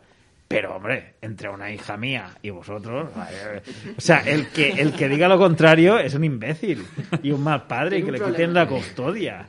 O sea, porque además mi hija es muy divertida y eso también yo estoy ahí criando una mini yo muy que nos sacará de pobres. Entonces, muchos de vosotros como, "Ah, eh, mira, he escrito este monólogo, esta versión, ¿qué te parece yo? Bueno, mi hija ha imitado a un Pokémon, es más graciosa, pero bueno, eh, se puede compaginar todo. Pero sí, sí, evidentemente quiero mucho más a mi familia. Siempre, siempre. Y mi familia, no es por nada, pero ha visto Indiana Jones y Star Wars. Ahí ya te No es por nada, te no llevan es por ventaja. nada. Te llevan ventaja. A mí me han educado la cultura del pulpo, a Feira. Y, Tampoco es mala, ¿eh? y No. la, y la- la de Camilo VI, Nino Bravo. Hombre, eso también, es, es que eso no puede faltar tampoco. O sea, Star Wars con banda sonora de Camilo VI, eso sería espectacular. Bueno, todavía, todavía están a tiempo, ¿no? Camilo VI está vivo, ¿no? Camilo Eh, VI murió hace murió. años. Sí, murió. Murió, murió. Y Nino Bravo también. No, pero Nino Bravo ya hace mucho, pero Camilo VI es más reciente. Es más reciente, sí, pero, Sí, pero tampoco murió. estabas, ¿ves? Tanto estudiar no es bueno, no, no está en el mundo el Lope. Pues a ver, eh, supongo que no has visto nuestro último capítulo. eh, Ni el primero, creo. Pero el primero- Pero no era el primero este. Era, era el primero de la primera temporada, pero tenemos la temporada cero ahí fuera. Sí que es verdad que el último no está publicado, así que es prácticamente imposible que, Pues lo, no hayas, haber que lo visto. hayas visto. Y lo que hacemos es, bueno, hago un quiz en el que hago preguntas y depende de tus respuestas te llevas premios. Y Ah. aquí tenemos, que son premios, son minimanos de la llama. Ah, vale. Entonces, depende de cómo te vaya, pues llegas. premios, Aquí ¿eh? tienes el, el monstruo, aquí tienes la mini mano estándar. Y luego Vale. tienes mini mini mano que puedes escoger para hacerlo mes. Yo quiero monstruo. Pues tendrás que acertar. Tendrás que acertar todas. Son cuatro preguntas. No, no sé si se ve en las cámaras o no, pero la bolsa esa de plástico le quita todo glamour Todo, a la todo, sección. absoluto. Porque de pronto esas no tienen, pero no, no. Mira que se caracteriza este podcast por el glamour. Y Sí, ahora has visto que se, ha- que se ha guardado la bolsa, como diciendo, eh, sí. en, el, en el fondo es buena. Le da un rollo white trash a este, a Sí, este sí, sí, podcast. sí. Aquí está, ¿no? Hombre, el así. monstruo. Ponlo así y... Perfecto. Multi- multirracial, todo. bien. Venga. Muy bien. Entonces, eh, yo lo que me, me, me he preguntado, porque me preguntaba a veces, eh, ¿cómo será tener a Piñol como padre? Entonces, Muy bueno. sí que en algún momento, eh, un día estaba como muy pensando y, y gracias a la magia del THC me llevó a preguntarme ¿qué, cómo sería tener como padre a un mero, que es un, un pez. En la, la asociación no es directa, pero me hizo pensar eh, que quizás en esta época de pandemia que, que habéis tenido como problemas como paternidad, no sé si os habéis fijado en el mundo animal para coger ideas de cómo ser padre. Porque No. en, en bioquímica, en bioquímica se hace mucho esto de, de- de buscar qué hacen los animales para re- replicar un poco. Entonces te vengo con ideas de qué hacen los Vale, perfecto. te O sea, hacen yo, animales. si te sirve, hemos visto Buscando a Nemo muchas veces, que no la habrás visto. La- la he Pero- visto, la he vale, visto. pues, un padre que pierde a su hijo pez, pero es un pez payaso, con lo cual no es lo mismo. Pez mero. No, Pero- lo del mero se Buscando fue a Mero. no, no. Me, me hizo preguntarme lo del mero, pero el mero como, como padre no tiene nada del otro mundo. Es un pez como muy estándar en ese aspecto. Así que voy a hacer preguntas Ve, preguntas. sobre paternidad en animales y tú me tienes que decir qué animal es el que hace esto y luego podemos discutir de si... Ojo, ya si veo crees que voy a ganar la mano pequeña. eh. Vamos a ver. Primera pregunta. Tienes dos comodines, uno que es tiempo, porque tienes que responder rápido, entonces puedes pedir más tiempo, y el otro comodín white trash, que es preguntar a esta gente si crees que es útil, que al final es otro comodín del tiempo, realmente. Entonces, primera pregunta. ¿Qué animal muere al parir y criar a su descendencia? Sea, Joder, ya empiezo perdiendo. Pero tienes... tienes... la respuesta, sí, sí, sí. La respuesta Ah, vale. Ah, ah, sí, sí, ah, entonces ¿no? fácil. Es como el Ah. test del teórico. Pulpo. B. Lobo. C. Percebe. D. Emu. Tres segundos. ¿eh? Percebe. Percebe. No. No, Es, es la pulpa. Es la pulpa. Así que es. Ah, pero has dicho es pulpo. Bueno. Hombre, no, no, es que vamos cambiando. A mí si me dices pulpa... No, no, no, no. no. Claro. Esto, es- esto está mal. O sea, has acertado, digamos, en, en lo de que es gallego, pero te has ido un poco con, Pues con lo de medio, pulpo. medio punto al que sea. Medio punto, va. Eh, Mano pequeña. Mano pequeña. Eh, es la pulpa. Pone, o sea, la pulpa pone los huevos en una cueva así submarina que cuida y asegure que se oxigene a menudo y tal y, y- y que no entre nadie. Entonces se gasta tanto que cuando salen ya como muere. Que, el proceso a mí me recuerda Pero un poco muere como- el mismo momento y lo ven se los... deja morir de alguna manera. Se, se deja y entonces morir. los niños lo ven. Los niños salen ahí a vivir. Pero salen y dicen, oye, una pulpa que se está muriendo es nuestra madre. Ellos salen. O sea, eso Y- y- está y mal. Salen tan rápido que se olvidan ya de su madre. Y su madre ya está Pues tan son débil que alguien se la cerdos come. también estos pulpos. Que alguien o se la come. Sí, alguien se la Eso es un come. trauma, que da ahí algo. ¿Y, y tú cre- crees que eso es bueno como referente para mí? No, esto me ha O hecho sea, que pensar, yo muera- en, en algún momento has sentido durante esta pandemia que, que, que- o, o durante la educación, en plan, ya, me- os dejo ir y me mato a mí mismo. No, no dejo O sea, os- chupa la un buen padre. Un buen padre acompaña, está presente, no se muere eh, poniendo los huevos. ¿No crees Sí, que sí. te haya chupado la energía tanto como para...? No, ¿No? no, no, no, no. No, también es verdad que hay momentos que los niños son muy exigentes. Pero bueno, Tanto como para- para morirte en una cueva, no. Ok. No, no, vale, hay que sobrevivir. Me alegro. Era, No- no era una, sí, pregunta- sí, era sí. una pregunta de, estar preocupado. Buen ser humano, sí. Claro, claro, es que. es- pero me he flipado yo con los pulpos. Ahora cuando me los coma pensaré. Bueno, se murió Con vuestra madre duro, ¿no? y O sea. tampoco llorasteis. O sea, mu- mu- Voy a llorar por vosotros. pobre. Qué pena. Sí, es triste. La Joder, segunda, bajón, coño. la segunda pregunta. Eh, Te voy a llorar. La segunda va con el concepto de au pair, que no sé si sabéis Sí. qué es au pair, Sí. que son, Sí, suelen sí. ser chicas jóvenes que se van al extranjero a, a cuidar, que quizás si te ha pillado en pandemia puede haber sido una experiencia como muy intensa. Pero hay un animal que también eh, tiene hembras jóvenes cuidando a sus crías. Y te voy a preguntar cuál es ese animal. Vale. Puede ser el cisne, el elefante, el oso pardo o el percebe.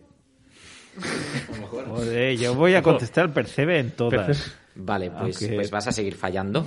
Y ahora, y ahora ni siquiera es gallego. Es el elefante.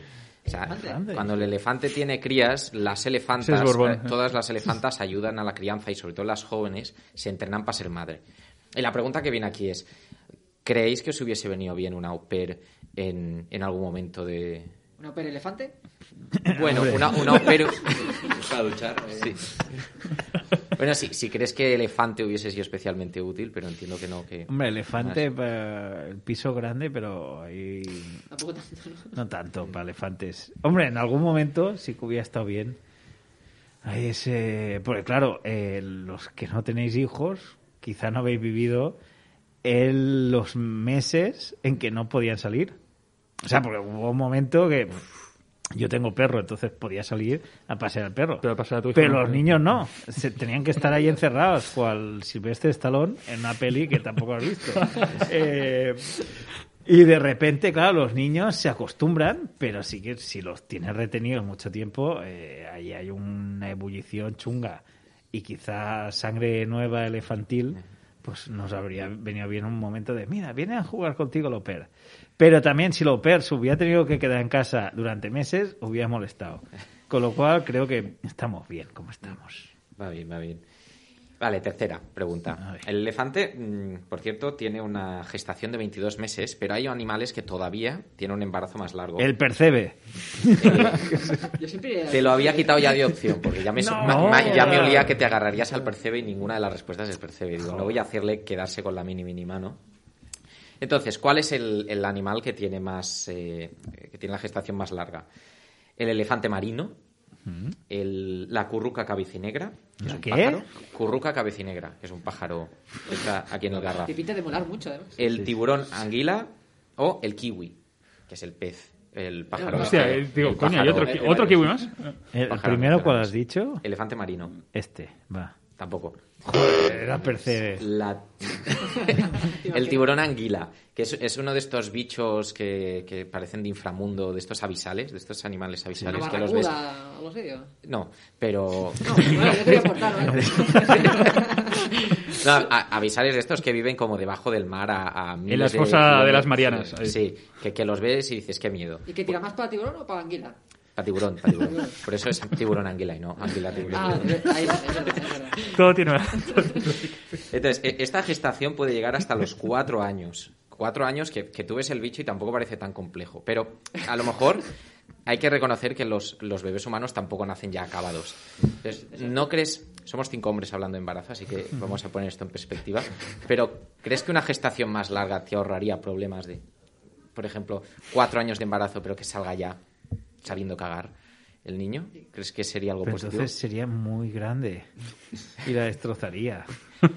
O sea, la, la diferencia... Deja no- de matar a padres, por favor. No sé cómo salen los tiburones anguilas, de, de qué conducto, pero tú imagínate que te nace un niño de tres años. En plan, ya va a P3, nace y ya va a P3. Sí, pero eso ha de salir por un agujero pequeño. Y mataría a la madre también, como en el caso de los pulpos. O sea, mm, Ha- Había pensado solo en la parte de aprendizaje, no en, no en el crecimiento. Hay que pensar en todo cuando eres hay que pensar, que haga ah, crecimiento- es un test ahí demagógico. Bueno, yo planteo ideas. Hombre, sí, de hecho, si naciera y ya supieras muchas cosas, pues dices, "Ah, ya está feta eso. Pero al mismo tiempo Te pierdes, ¿no? te pierdes el- una cosa maravillosa, ah, también me podré serio. Eh, de la misma manera que yo como profesor de estos cursos de comedia tan buenos a los que os podéis apuntar, eh, disfruto viendo cómo poco a poco vais evolucionando como padre, es maravilloso ver cómo los niños, los bebés, se van sorprendiendo con cosas que cualquier persona que ya lleva años viviendo da por descontado y de repente dice, ¡Hala! Mira, se ha reído de esto, se ha maravillado. Entonces, si nace el niño es como, venga, va, vamos a hacer el IVA trimestral. no es lo mismo. No hay maravilla de la existencia. Pues última pregunta. A ver. Eh, No ha gastado ningún comodín. O sea, no ha gastado Pero no, los convalidaremos, los que- convalidaremos como las, las preguntas erróneas. También también te digo que por mi parte. No, no, mejor, ya, ¿eh? os he visto la cara. Yo no tenía ni puta idea de nada, de verdad. Cuando la respuesta era el percebe, lo pensábamos Estaba claro. Ese animal tan versátil. Esta pregunta es un reto personal para ti porque va de uno de los temas que también tienes una gran expertise, que es la caca. ¿Qué, qué animal, no sé, si lo, no sé si lo sabes, pero qué animal da, da de comer caca a sus hijos? ¿Vale? Muy, muy mala, muy malo, vamos. A, el mejillón. B, el avestruz. C, la alpaca. D, el koala. Y te voy a dar la respuesta E, el percebe, por si quieres fallar ya directamente. A ver, no, pido comodín. Vamos a gastar los dos de golpe. Vuelvo a repetir. Mejillón, avestruz, alpaca o koala. Pues, pues yo. Yo lo sé. Ah, ¿Tú lo sabes? Pero, pues, Yo lo sé. Pero antes vamos a aclarar, vamos a aclarar. Has dicho lo de la caca y no has dicho nada más. Es porque eh, Piñol tiene un, un, Un libro. un libro, sí, un libro. no porque haga mucha caca. Es porque escribí El Gran Tratado de la Caca. Tratado de la caca. Que es un Casi libro ¿Alguna que parte lo existe. escribiste en el baño? Eh, bueno, podría darse. Idearlo seguro. Podría darse el caso. Y para- Sí, en plan, tengo que estar aquí eh, por razones creativas. Podría ser. Pues vamos a dar la, la- respuesta correcta es el koala. Yo solo sé. Yo también he visto koala? eso. ¿Confías? ¿En serio? Tú puedes decidir al Yo, yo final. iba a decir el mejillón. Yo, yo me suena el koala. Te juro que me suena iba el a koala. decir, ¿qué ha dicho el avestruz? Sí. Yo iba a decir el avestruz. Va- O sea, vas a obviar la recomendación de... No, pero, Es que un pero co- un animal tan mono, ¿no? Iba, ¿Cómo puede iba a decir caca? como en pasado, en plan posibilidad en un mundo remoto, pero Si aciertas, eliges.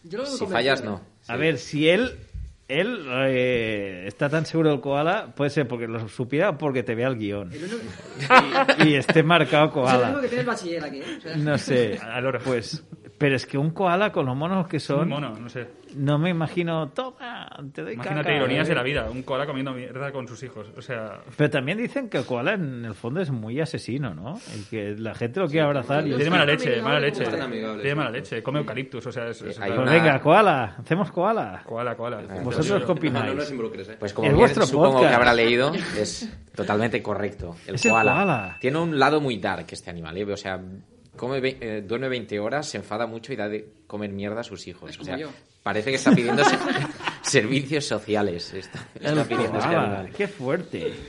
Pues, y, y- y lo que me ha hecho reflexionar esto es, si algo se caracteriza un poco la maternidad y la paternidad es por embellecer cosas que en otra época de la vida son asqueros, Eh, asquerosas. Como la caca era de ¿Cuál crees que sería la imagen que tendríamos de la caca si se la diésemos a nuestros niños?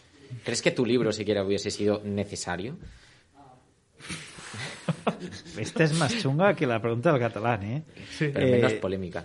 es- no es polémica, es verdad. ¿Cagas en catalán o en castellano? Eh, En catalán somos mucho de, de la caca. es verdad. es cierto. Pues no sé qué contestarte. O sea, sí que es verdad que cuando eres padre acabas tocando eh, viscosidades fecales de distinto grosor y no te da tanto asco como si fueran las de un, un alumno. ¿Sabes? que viniera aquí es como, Piñol, te traigo, he hecho una mierda de texto y realmente fuera un zurullo. Entonces, yo eso no lo tocaría, pero mis, de mis hijos, al final es como, hay un contacto de, hay que poner pañal, ah, se ha cagado, pues se limpia y hemos tenido todos los padres las manos manchadas de caca en algún momento. Entonces, si es de tus hijos, da menos asco. Sí que da asco y mancha igual. Y luego hay que poner un detergente para que eso marche. Pues no puedes ir por la calle, ah, mira, esto es caca porque soy buen padre y no me lo ha quitado, quiero un recuerdo. Feo y guarro. Entonces, respondiendo a tu pregunta, eh, pues no lo sé.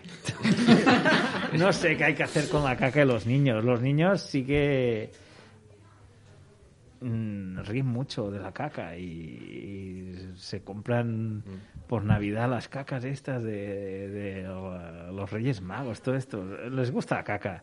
Pues oye, que crezca en un mundo lleno de caca, pero uh, que la caca sea buena para ellos. Yo creo que es una manera genial de acabar hoy. La caca está ahí fuera. Un- Una manera de mierda, nunca mejor dicho. Pero, pero, pero buena. Pero vamos a dejarlo, Pero- ahí, vamos, a, vamos a dejarlo ahí por hoy. pero oye, una cosa, ¿te comprometes públicamente en este podcast, capítulo 1, temporada 1, que va a ser el primero que se va a escuchar, a, para el segundo capítulo, haber visto, por lo menos, En busca del arca perdida? Próxima sección de cine. ¿Quieres hacer una, una, secci- una, una ¿Sección quedada de cine? de cine? Eh, ¿La? ¿Está en Netflix esto o en Yo- algún yo lado? la tengo. Tú la la tienes. tiene. De hecho, ¿Pero que la Creo que cualquiera de tu o- alrededor tiene, DVD, puede ah, tener algún... o sea, la tiene todo el mundo menos tú. Es el típico Eh, DVD que tiene todo el Tengo mundo. una trilogía. Lo- si quieres. Lo voy a hacer porque has venido y de alguna manera, si, es, si es esto lo que pides a cambio, lo haré. Hombre, pero Eh, y es más, ¿Cuál, os cuál diría- tengo que ver? Dime un- una. una. Hombre, la primera. La- hay una. El arca perdida. El Está arca claro perdida es es la primera. primera, No es como con sí. Star Wars, que es opinable. Exacto. Está claro cuál es la primera. Está Bueno, claro, Star Wars también. Star Wars, la primera es episodio 4. La primera, ya está. Luego, Bueno, el orden cronológico. Hay una cosa que luego. Está el debate, ha Han surgido. venido luego. El orden, pero- el orden de rodaje manda. orden de rodaje. O sea, si George Lucas solo hubiera hecho uno, que era, de hecho, mm, Era la idea. la idea porque no sabían que eso iba a funcionar, era la primera, la episodio 4, que toda la vida se ha llamado La Guerra de las Galaxias. Y los Jedi se han llamado Jedi, ahora son Jedi, y episodio 4, y, y es como, no. Y Star Wars, no, la Guerra de las Galaxias de toda la vida. Llámale como lo que. Tú la verás en versión original, pero Yo- yo creo que merece un podcast 2, que él sea el invitado y que lo grabéis viendo la peli en directo. Y viendo sus Está reacciones. bien, está bien. No, porque realmente son dos películas que tienen cuarenta y pico años, pero son fabulosas. Funcionan como el, el primer día y... Una aventura. Claro, ahora que hablábamos antes de, de la capacidad de fascinación de los niños, tú no las verás con la misma fascinación ahora que en el 77 cuando se estrenó Star Claro. Wars o el, el primer Indiana Jones, no sé si era el 80 y pico, pero mm, siguen siendo brutales. Y si las ves por primera vez es algo que ahora en serio eh, muchos no podemos tener porque ya las hemos visto. Pero poder descubrir algo, tampoco quiero hacerte un hype de "Ah, la mejor peli de la historia. Creo que es demasiado tarde. Pero poderla ver y decir, ¡Wala! ¡Qué bien funciona! Es que lo tenéis que grabar. ¿Quién es este Lo actor? haremos, lo haremos. Claro, este joven. Tiene hará cosas. Hay que hacerlo, lo, lo montaremos. Mira, un twist. de Pues venga, dices. le Venga, damos. venga, ¿Quieres monstruo, este, no? Muchas ¿Quieres, gracias. ¿Quieres este? Hombre, ¿Has por supuesto, por supuesto. Que además está lo dejaremos, lo dejaremos- A mí no me miréis. Ponlo, ponlo ahí, Es la que, es la que vale más dinero. ahí, Yo ahí. cogería esa. Ahí, ahí, de pie. Ahí, muy bien, Ahí, muy bien. Mira. Pues nada, lo vamos a dejar ahí. Eh, Pues muchas gracias. Muchas gracias a ti, a ti por venir a arrancar esta primera temporada por fin. Esta sí que emitirla, porque Sí, si no sí, él hay está que- hay que hacerlo, hay que hacerlo. secciones que no se han emitido, es como, ya que ha venido, ponerlo, oye. No, no, está todo emitido, ¿eh? Está todo, ¿Ah, está está todo todo, metido? está todo, Pero está todo. los hemos puesto. Lo que pasa es que no está publicado todavía el último. El, el último no, el último no, pero Que es donde hacemos el quiz. La semana que seguro, viene. seguro. La semana que viene, la semana que viene está. Eh, nada, damos las gracias también a la llama por acogernos, como siempre, y a todos aquellos lo, que nos estén escuchando. Y nada, si os gusta, dadnos vuestro like, suscribiros a nuestro canal, seguiros en redes. Y, y bueno, ¿y dónde te puedes seguir a ti también? Claro. Que no... A mí, eh, en todas partes. ¿Cómo? En, en- en el mundo virtual, en, en persona no. O sea, que no vengan, que no vengan, pues, "Ah, piñón, No, te no. sigo. No, Es creepy, ¿no? llamo los Mossos. Entonces, en, en Twitter soy Martín Pinol, en eh, Instagram soy Martín Pinol, en Facebook, como ya estaba cogido no sé qué, pues Martín Pinol fan. Pues, te tienes que hacer fan. Y sobre todo lo que interesa es que escuchéis el pánico podcast. escénico Claro que sí. de Podimo o Podimo. Ellos nos aclaran cómo se llama. Yo digo Podimo, pero anuncio ayer que decían Podimo. sí, pero yo lo pregunté cuando iba a grabar. Me dijeron da igual el nombre. Da igual, ah, vale. Eh, yo Buen le llamo branding. Podimo, porque si no, yo como persona con buenas notas le pondría la tilde en Podimo. Eso Claro. que decía el otro día, que no Pero, tilde. pero bueno, no se puede tener todo en la vida. Entonces, no hay acento en Podimo. Pues yo le llamo Podimo. Pero escucha, pánico escénico. Buenísimo. Buenísimo. Buenísimo. Pues nada, eh, eso es todo. Nos vemos en el próximo programa con otro invitado. Y, Ah, yo no tengo que y venir ya está. más, ¿no? No, no, está. Ah, es que dice, nos vemos, ya mm, eh, saco la agenda y tal. Aquí digo, hombre, yo venía para uno, para todos, ¿no? Pero- Nada, nada. Eh, pues eso, eso es todo. Mm, otro invitado y más White Trash. Ahí lo tenemos. Adiós. Adiós.